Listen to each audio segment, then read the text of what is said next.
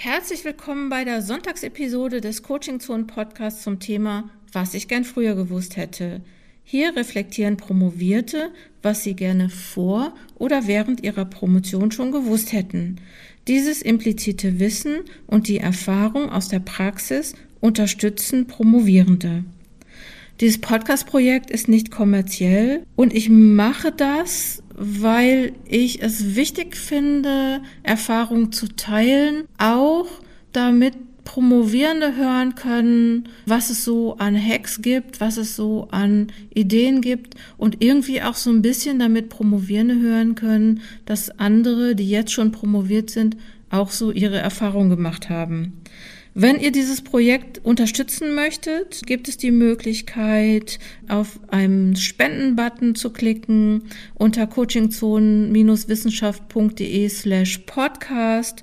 Wenn ihr das nicht machen möchtet oder nicht machen könnt, ist das auch total in Ordnung. Habt Spaß jetzt erstmal mit dieser Episode. Ich freue mich übers Zuhören.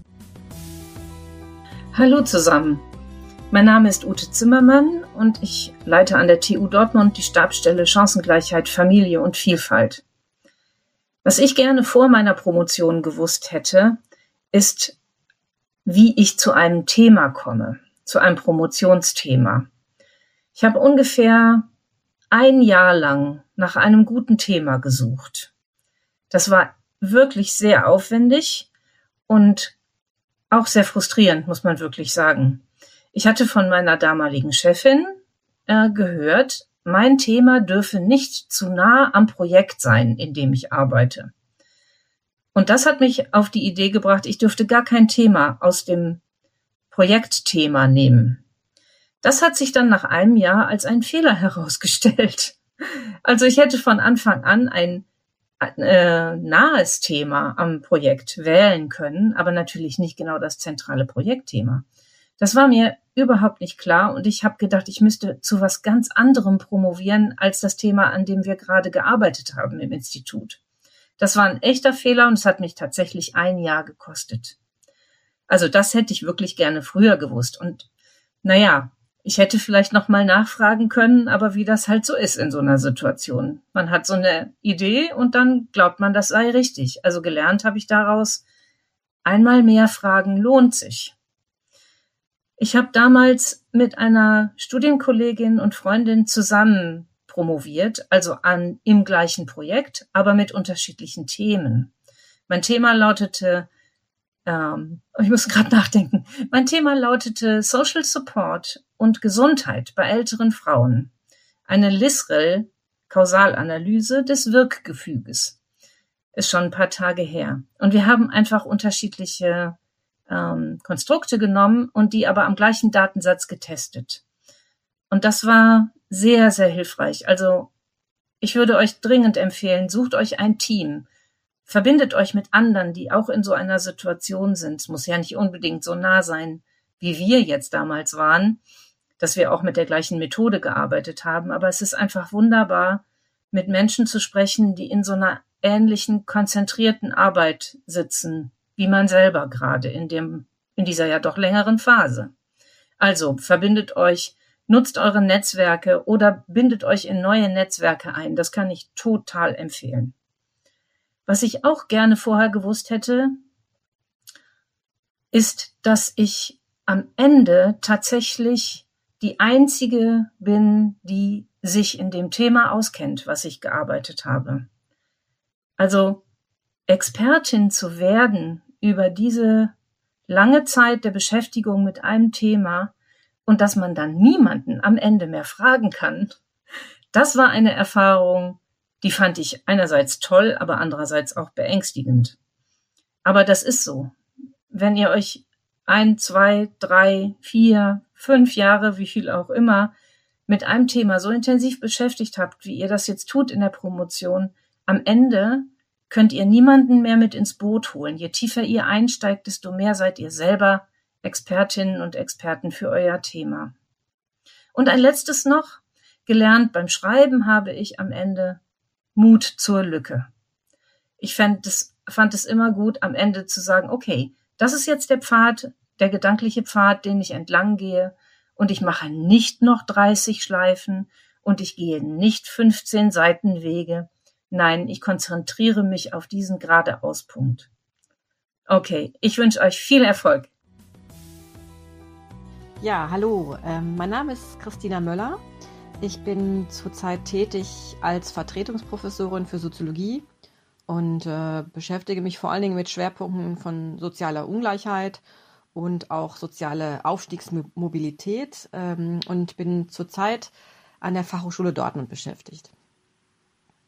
Was ich gerne vor der Promotion oder während der Promotion gewusst hätte oder beziehungsweise mich hätte gefreut, wenn ich mehr Sicherheit gehabt hätte, äh, dass man aus Krisen gerade in dieser Zeit unglaublich wachsen kann und äh, dass Zweifel während der Promotionszeit völlig normal sind.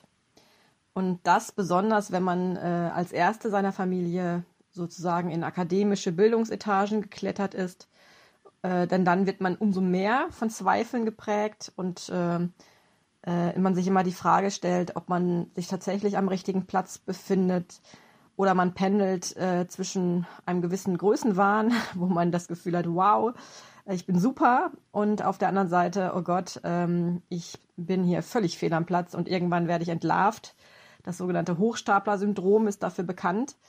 Ähm, und das passiert gerade eben äh, ja, Menschen von Menschen, die, ähm, die tatsächlich als erste ihrer Familie ähm, promovieren oder auch vielleicht als erste studiert haben und daher nicht unbedingt die Sozialis Sozialisation erfahren haben, um ähm, in diesen oberen Etagen der Bildung tatsächlich sich, ähm, sich sicher zu fühlen. Also diese fehlende Sicherheit ähm, die, äh, die hatte ich auch und daher ähm, würde ich davor warnen, vor großen Namen in der Wissenschaft große Angst zu haben, sondern äh, versuchen, sich irgendwie nicht unter den Steffel, Scheffel zu stellen, sondern auch offen auf, auf Menschen zuzugehen.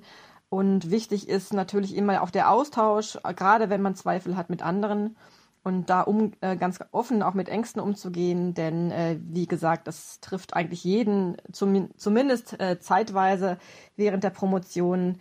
Für keinen passiert das irgendwie reibungslos. Ähm, und äh, ich hatte am Anfang äh, meiner Promotionsphase habe ich meine ich meine Erstbetreuung gewechselt. Ähm, das hatte eine längere Vorgeschichte, aber es war halt meine ehemalige Vorgesetzte und ich bin zu einem sehr bekannten Professor gewechselt, weil ich ihn kennengelernt hatte und er viel besser zu meinem äh, Promotionsthema passte.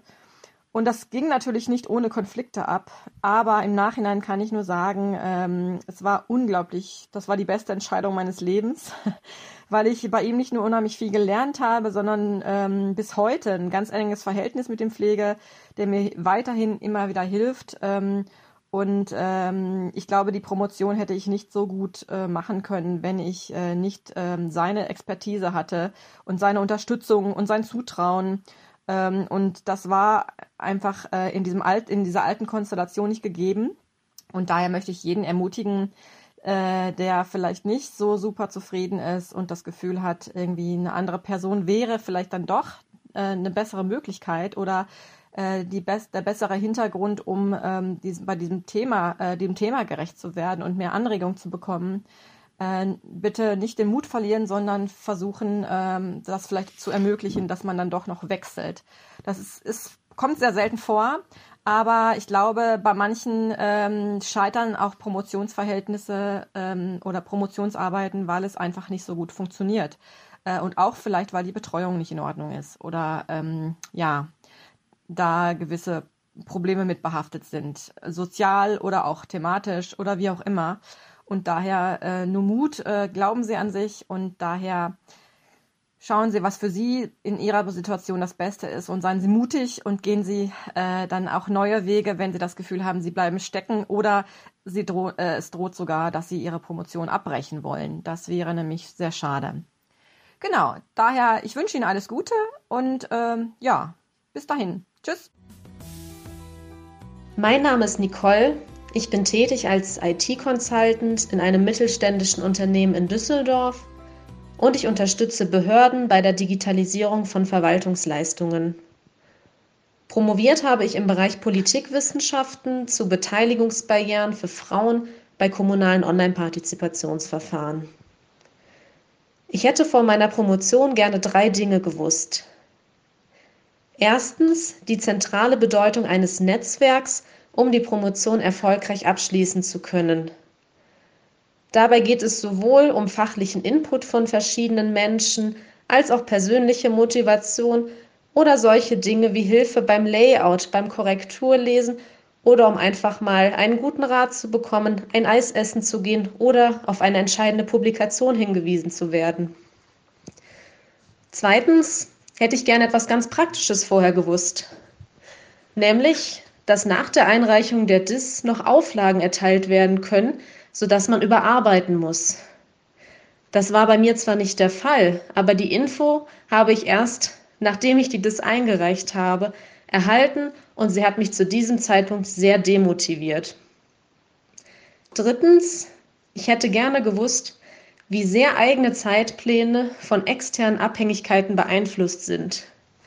Denn ich habe gelernt, auch der beste Zeitplan kann auch mal nicht aufgehen, da man auf viele Dinge keinen Einfluss hat und an vielen Stellen abhängig ist von anderen Menschen, von Verwaltungsvorgängen und so weiter.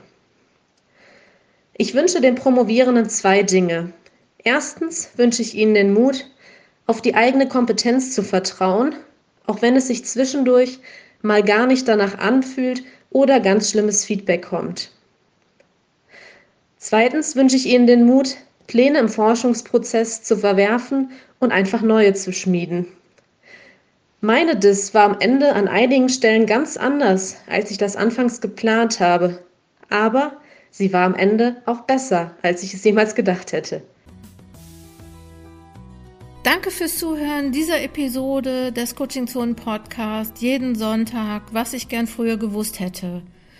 Wenn du Promovierte kennst, die Lust haben, bei diesem Podcast mitzumachen, sich mit einer Sprachnachricht zu beteiligen, dann sag gerne Bescheid, sag ihnen Bescheid, sag mir Bescheid, weil ich brauche nämlich für dieses Jahr 250 Promovierte. So hatte ich mir das vorgenommen. Es ist ein bisschen schwieriger, als ich gedacht habe, aber solange ich noch Sprachnachrichten bekomme, gebe ich nicht auf. Wenn du die Arbeit an diesem Podcast finanziell unterstützen möchtest, geh auf die Seite coachingzone-wissenschaft.de slash podcast. Da gibt es einen Spendenlink. Ich würde mich freuen und wenn's, äh, wenn du nächste Woche wieder einschaltest.